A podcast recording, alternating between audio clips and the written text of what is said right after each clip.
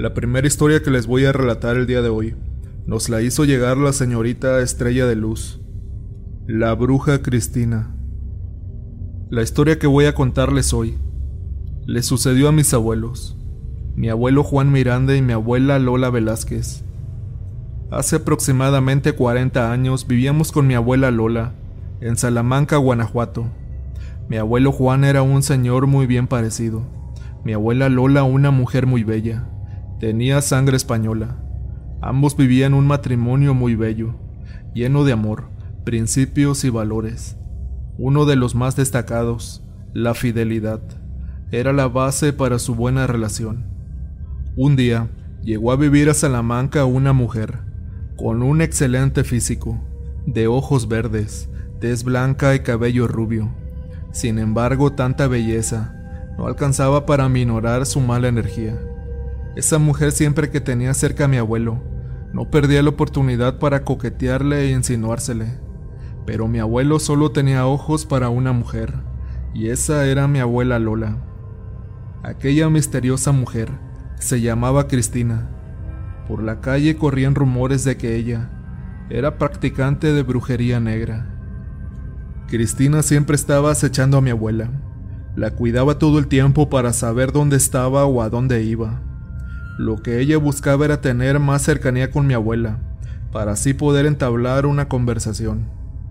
Un mal día se acercó abruptamente a ella. Iba saliendo del mercado. Cuando la interceptó le dijo que se quería que le ayudara a cargar sus bolsas. Mi abuela, siempre creyendo en la bondad de la gente, le dijo que sí.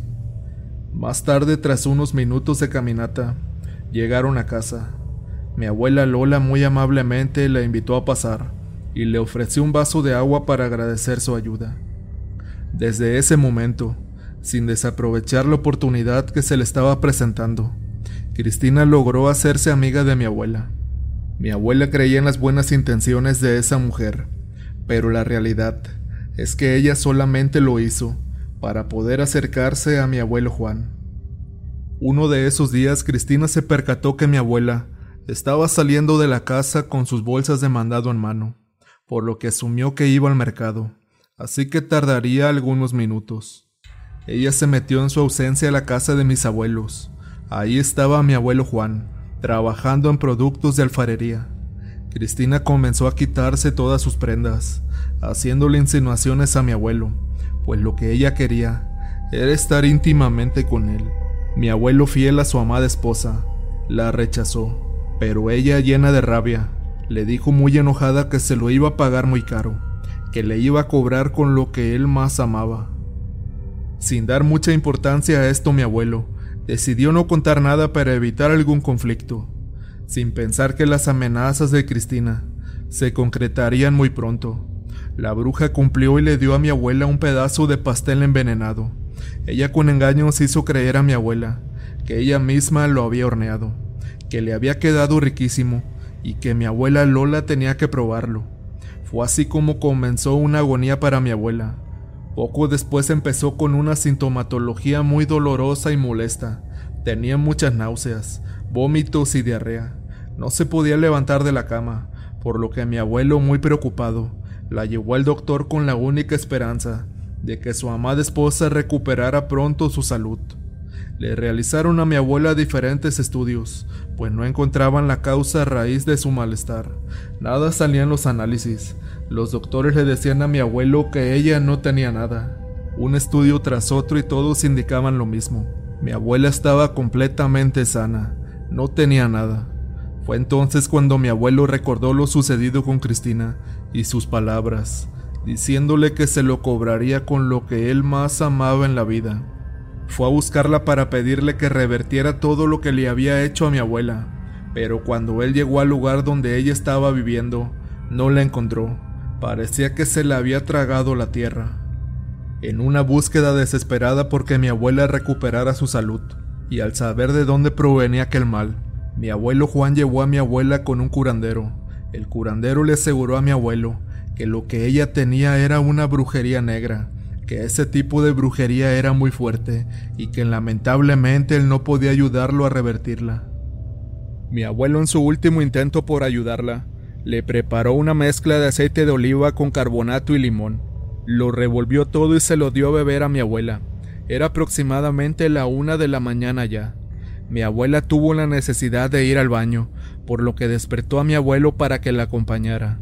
Mi abuelo adormilado aún le dijo que sí, que se adelantara y que él enseguida le alcanzaba.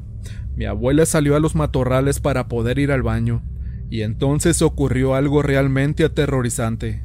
Frente a sus ojos estaba una señora flotando en el aire. Con una voz muy escalofriante le gritó Vengo por ti. Mi abuela arrojó al aire un grito de terror, que mi abuelo escuchó desde adentro. Gracias a ello pudo tomar un machete y salió corriendo hacia donde se encontraba mi abuela. Ahí venía ella corriendo lo más rápido que le era posible. Aquel ser flotante estaba a punto de alcanzarla cuando mi abuelo llegó, dándose cuenta que aquella cosa era nada más y nada menos que Cristina.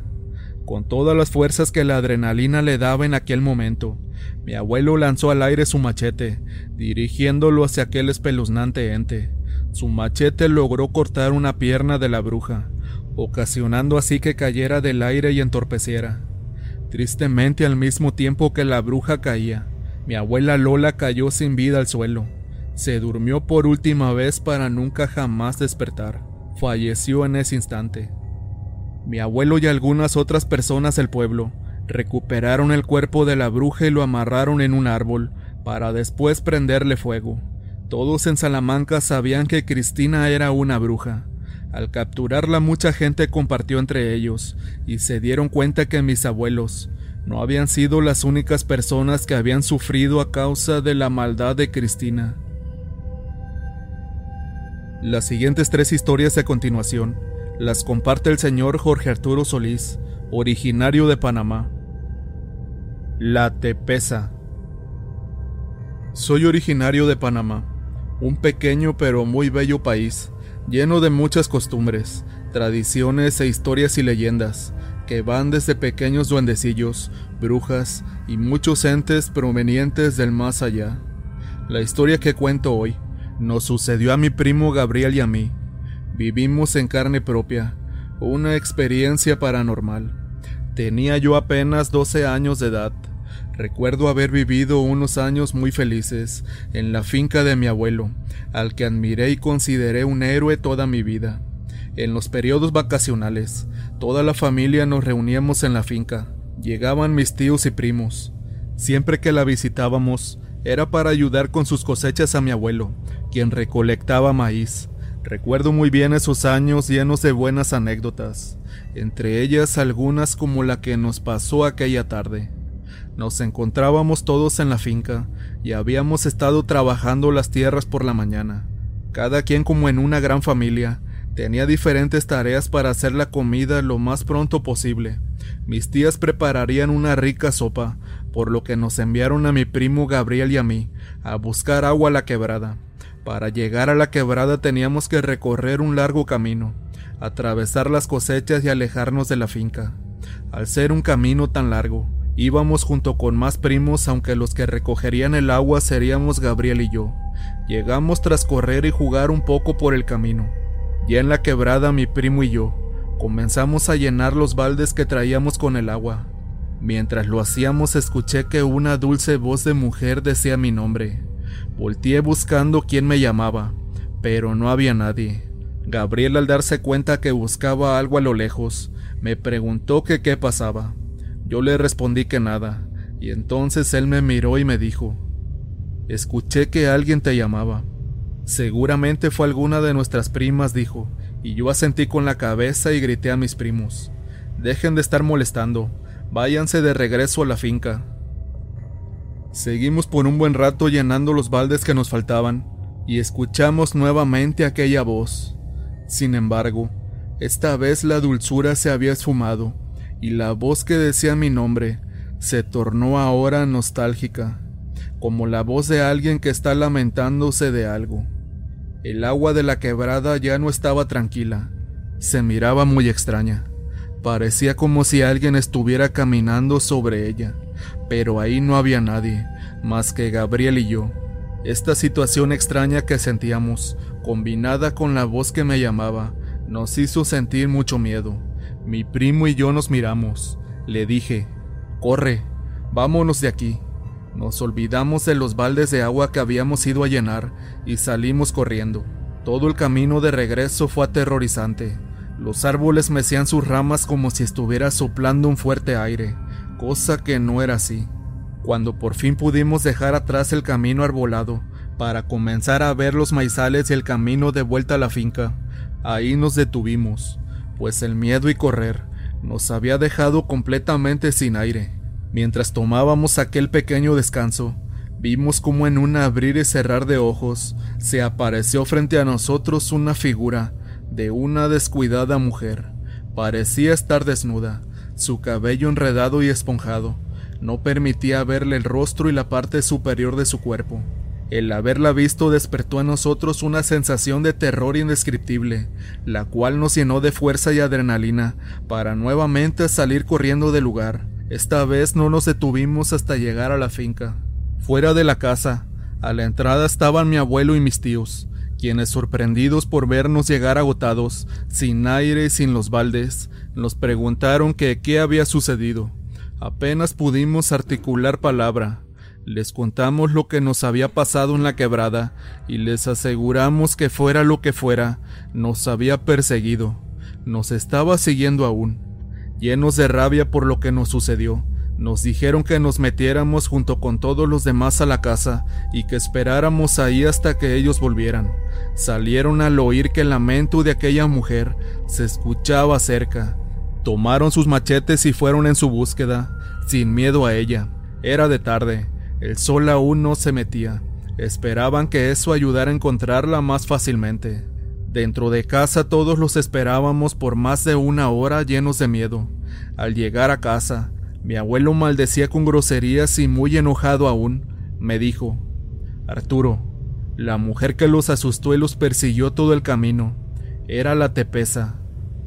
Aquí en Panamá se cuenta que en los años 20, una mujer muy joven y hermosa, pero con una descarrilada cabeza, tenía un hijo de tan solo unos cuantos meses de nacido.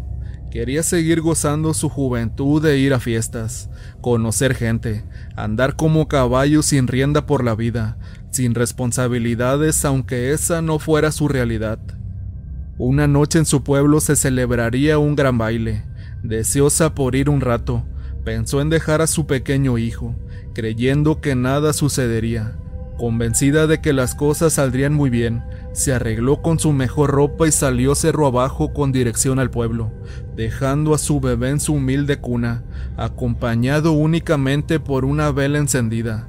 Sin embargo, como si el destino decidiera castigar su irresponsabilidad, la pequeña llama se convirtió en un voraz incendio, incendio que fue advertido por la gente del pueblo al ver el humo tras el cerro exactamente donde vivía la mujer que sin más salió como alma que lleva el diablo para saber de su hijo, pero al llegar ya era demasiado tarde. Dios la maldijo diciéndole, Te pesa y te pesará por el resto de la eternidad. La maldición cayó sobre la mujer. Su cuerpo antes hermoso y su rostro angelical se deformaron de la manera más grotesca y repulsiva que el hombre pudiese imaginar. Desde entonces se dice que vaga, para llevarse a los niños que anden solos en los montes. Aquella tarde de verano, Gabriel y yo nos salvamos de sus espeluznantes garras. Lluvia de piedras. En mi adolescencia solía juntarme con un gran grupo de amigos. Teníamos diferentes edades, que iban de los 12 hasta los 16 años. Yo tenía 14 cuando esto nos sucedió. Eran las vacaciones de verano. A mis amigos y a mí nos gustaba mucho ir a refrescarnos, jugar un rato en el río cerca de nuestro vecindario. Todos vivíamos cerca los unos de los otros, por lo que a comienzos de nuestras visitas íbamos de casa en casa por cada uno de nosotros. Recuerdo bien que aquel día nos juntamos varios, éramos aproximadamente doce. El río quedaba unos 30 minutos caminando. Íbamos ya de camino cuando a un amigo se le ocurrió hacer una carrera para ver quién llegaba primero y demostraba a los demás que era el más veloz del grupo. Además el premio sería que quien llegara primero no solo comería una, sino tres de las naranjas que solíamos llevar para mitigar el hambre que nos daba el nadar. Salimos todos corriendo velozmente, intentando ganarnos unos con otros. Adolescentes, fuertes, tenaces y llenos de juventud, corríamos tan rápido como nos era posible. Aunque no todos éramos igual de rápidos, todos lo gozábamos muchísimo. Tres de mis amigos fueron los que sin duda alguna nos sacaron una buena ventaja. A lo largo del camino solamente entre el polvo que levantaban, los vimos desaparecer. Cuando por fin los alcanzamos, una vez llegando al río, los vimos parados, perplejos, sin moverse, apenas pestañando con la mirada fija en el río. Les preguntamos qué ocurría, que qué tenían, pero ellos solamente, aún admirados, señalaron el río. Al centro de este, había una especie de niño pequeño, completamente blanco, sentado, flotando sin hundirse dentro del agua. Ni siquiera la corriente del río lograba moverlo. De pronto un grito avisaba que se trataba de un duende. Todos comenzaron a tirarle piedras. Posteriormente también yo lo hice, pues todos reaccionamos haciendo lo mismo que los demás. Así de un momento a otro, los dos se arrojábamos piedras al duendecillo durante un rato, hasta que logramos que se levantara y corriera fuera del río. Se dirigió hacia el monte y desapareció ahí. Nosotros no parábamos de arrojar piedras hasta que desde el monte se escuchó una voz. Era de un hombre de edad avanzada, muy madura. Fuertemente gritó. Ya. Esto nos detuvo repentinamente. De la nada ahora las piedras eran hacia nosotros. No se alcanzaba a ver realmente quién nos las estaba aventando. Aquello parecía mágico. Lo que comenzó como unas cuantas piedras, ahora se convirtió en una lluvia de estas. Tuvimos que salir corriendo de regreso a nuestras casas. Al llegar a cada una de nuestras casas, les contábamos a nuestros padres lo que nos había ocurrido esa tarde. Algunos eran más escépticos que otros, unos nos tomaban como locos y a otros tantos les quedaba la duda. Mi papá nos creyó y nos dijo que sí, que efectivamente lo que habíamos visto en el río era un duende, que lo habíamos molestado tanto que nos había devuelto el favor.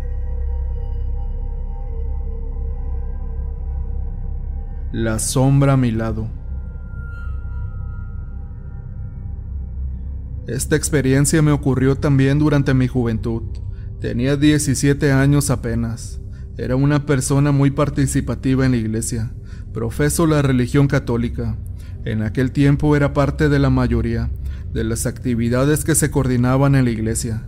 Pertenecía a un grupo juvenil, un grupo de oración y además era catequista. Preparaba niños para realizar su primera comunión. Mi relación con el sacerdote y los diáconos era sin duda alguna excepcional y muy cercana. En una ocasión salimos de viaje hacia una comunidad muy aledaña conocida como Huile con la finalidad de misionar ahí. En aquella comunidad, las casas se encontraban muy distantes una de otra.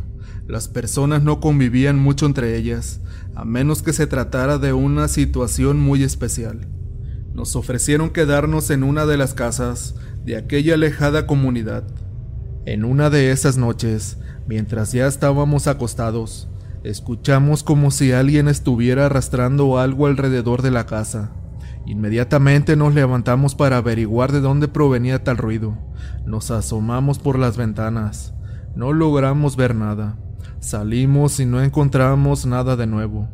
Aquel ruido fue persistente toda la noche, pero en ninguna ocasión logramos descubrir la fuente de este. Un silencio absoluto entonces gobernó el ambiente. Era muy extraño no escuchar absolutamente nada, ya que estábamos en medio de aquellas montañas, no escuchar ni un animal, el crujir de las ramas y hojas movidas por el viento, algún insecto, todo era muy extraño. Al día siguiente le comentamos al padre lo sucedido. Lo que nos dijo al respecto, lejos de darnos paz, nos desconcertó aún más. Sus palabras fueron, en los lugares tan alejados como este, el mal está muy presente y fuerte. Cuando alguien como nosotros viene a traer el bien, el mal ataca, tratando de impedir que se debilite su poder. Es por esto que nos atacan, pero no se preocupen. Dios y la Virgen están siempre con nosotros, nos cuidan y nos protegen. No deben tener miedo. Después de aquel acontecimiento, todas las noches antes de irnos a dormir, hacíamos oración todos juntos. No nos volvió a pasar nada inexplicable. Sin embargo, quiero que presten atención a las palabras que nos dijo el Padre para poder empezar a contar la historia que hoy deseo compartirles. Soy consagrado a la medalla milagrosa, partícipe y aprendí muchísimo en mi juventud. Llegué a ser líder del pastoral juvenil. Siento que esto fue un factor de decisión para un acólito de la iglesia cuyo nombre era Aquiles. Él un día nos buscó a mí y a otro joven, de nombre David, el cual contaba con una trayectoria religiosa parecida a la mía. Aquiles quería que lo acompañáramos a ver a unos jóvenes que habían jugado recientemente con la Ouija. Después de haberla jugado habían quedado susceptibles a cosas muy inexplicables. David y yo no entendíamos por qué teníamos que ser nosotros quienes realizaran aquella visita. Aquiles al ver unas sonrisas dudosas dibujadas en nuestros rostros, nos explicó que seguramente se trataba solamente de una mentira de los adolescentes para llamar la atención y que al vernos de una edad cercana a la suya, se abrirían más fácil hacia nosotros. No había que hacer nada más que sentarse a conversar con ellos. Nos preparamos para ir y partimos para la comunidad donde ellos estaban. Cuando llegamos ya ellos nos estaban esperando. Eran cinco jóvenes, tres hombres y dos mujeres. Aquiles les dio a cada uno de ellos unas golosinas que todos disfrutaron tranquilamente antes de comenzar a conversar, excepto una chica que argumentó que no le gustaba el sabor del caramelo y lo escupió. Luego de estar un rato platicando de todo y nada para conocernos mejor, nos contaron que no se trataba de ninguna broma y que en efecto habían estado jugando con la tabla Ouija y desde que lo habían hecho, algo los estaba molestando. En sus palabras y expresiones se notaba su falsedad. No necesitamos saber mucho más para darnos cuenta que se trataba de una broma de mal gusto. Todo parecía falso, hasta que fue el turno de habla de una de las mujeres, a quien por respeto y seguridad le llamaremos María. María era la misma chica a quien la golosina no le había gustado. Su mirada, su rostro, nos decían que el juego de aquel día había sido diferente para ella. Su voz temblaba y su rostro se llenó de temor cuando nos contó que aquella noche, mientras estaban jugando con la tabla, una sombra había aparecido y desde ese momento no se despegaba de su lado. Todo el tiempo al lugar que ella fuera, la sombra estaba ahí con ella, persiguiéndola. En el momento que María terminó de contarnos, sus amigos echaron a reír a carcajadas, al tiempo que le decían que había sido la mejor actriz. Nos extrañaron los comentarios por lo que le preguntamos por qué le decían eso. Ahí fue cuando confesaron que se trataba de una broma planeada, que todos se habían puesto de acuerdo en todo lo que nos iban a contar y que no era más que una gran mentira. Aquiles se molestó mucho por su actitud y les dijo que era de muy mal gusto hacer ese tipo de bromas, ya que sus padres se habían preocupado por ellos. Al reaccionar nos dimos cuenta que María estaba en un llanto desconsolado. Le preguntamos qué ocurría, por qué lloraba así.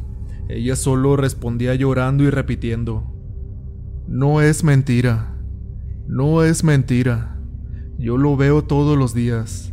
Aquiles la separó del grupo de amigos tomándola del brazo, tratando de tranquilizarla. Le dijo que iríamos con ella para hablar con sus padres y todos juntos haríamos oración.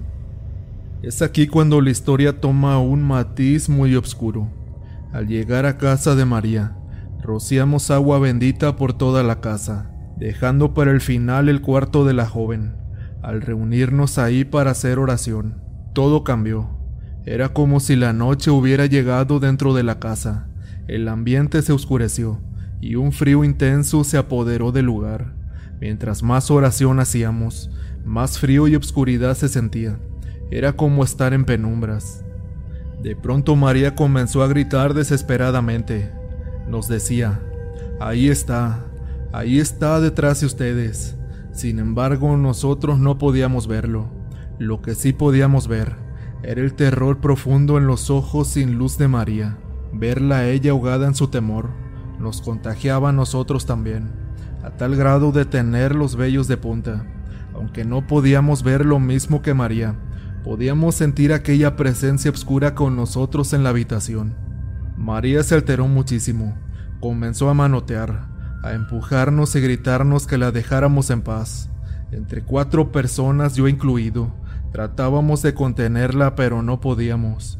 Nuestros esfuerzos eran inútiles, pues ella poseía una fuerza descomunal. Parecía ser otra persona, nada que ver con la joven mujer que veíamos. En nuestro esfuerzo por ayudarla, Aquiles comenzó una oración en hebreo, mientras la rociaba con agua bendita. Ella cayó en un sueño profundo de un instante a otro. Terminamos de orar y bendecir la casa. La dejamos acostada en su cama y salimos al portal de la casa. Aquí debo aclarar que solo fue una oración de liberación y no un exorcismo. Increíblemente afuera hacía un sol radiante, lo cual era muy ilógico, en contraste con la penumbra que había dentro de la casa. Aquiles frente a nosotros le dijo a los padres de María que iba a hablar con el sacerdote de la iglesia para que viniera a verle y platicar con ellos. Contra toda lógica y a pesar de haber vivido en carne propia lo que sucedió con su hija, se negaron. Dijeron que ellos se encargarían, pues estaban seguros que María solamente estaba buscando llamar la atención. Era increíble ver cómo dos adultos, aparentemente responsables, luego de haber visto el mal cara a cara, se negaban tan rotundamente, rechazando lo que sus ojos acababan de ver. Después de aquello pasé días sin dormir, pensando si estaría bien, en qué decisión habían tomado sus padres y un sinfín de preguntas sin respuesta más. Tras unos meses más tarde, sin quererlo ni planearlo, me encontré con María en una parada de camiones. Fue para mí increíble ver lo irreconocible que estaba, cómo apenas en unos meses su juventud se había esfumado completamente. Aquella joven mujer asustada era ahora solo una imagen en blanco y negro, pálida, ojerosa, ausente, sin alegría. Me senté a su lado y enseguida ella me reconoció, sin que hubiera necesidad de que yo le preguntara algo. Ella me dijo con una mirada sin emoción. Dicen que tengo esquizofrenia, un trastorno de personalidad también. Me han tratado varios psicólogos. Tomo muchísimos medicamentos, pero ¿sabes qué? No he dejado de verla. Cada noche, cada siempre, siempre está la sombra a mi lado. Ahora me habla. Dice que pronto será hora de partir. Tomó mi mano y agregó. La última vez que pude dormir tranquila fue el día que ustedes oraron por mí. En ese momento sus padres llegaron, con un trato frío y cortante. Se la llevaron sin ni siquiera mirarme. Tiempo después a esto me enteré que María lamentablemente había fallecido. Nadie sabía ciencia cierta qué le había ocurrido. Solo la habían encontrado fría y sin vida en su cuarto. Era como si alguien se hubiera llevado su alma. Esta anécdota y María marcaron de una forma especial mi vida. Nunca volví a ver la vida de la misma manera en la que lo hacía antes a esto. Comencé a ver y sentir cosas. Aprendí que ser valiente no es no sentir miedo, sino enfrentarse al miedo con valentía para poder moverse y enfrentar algo. Aunque el miedo inunde tu cuerpo, aprendí a vencerlo. Al día de hoy ya no estoy tan metido en la iglesia, casi no voy a misa, pero sé que mi fe en Dios es inquebrantable, y cada día de mi vida Él me demuestra que está conmigo a cada paso que doy. Hoy recordando todo lo acontecido en aquella época, me quedo reflexionando acerca de toda esa gente escéptica que no cree en el mal que hay en el mundo, que se niega a aceptar que lo que no podemos ver también existe. Recuerdo las palabras del sacerdote respecto a esto. El diablo no va por aquellos que ya están perdidos. Él se sienta en primera fila en misa a ver quiénes son los que creen en Dios y a ellos es a quien busca descarrilar. Él busca los corazones buenos para ponerlos a prueba, por lo que hoy yo te pregunto a ti, ¿sabes cuándo estás a prueba?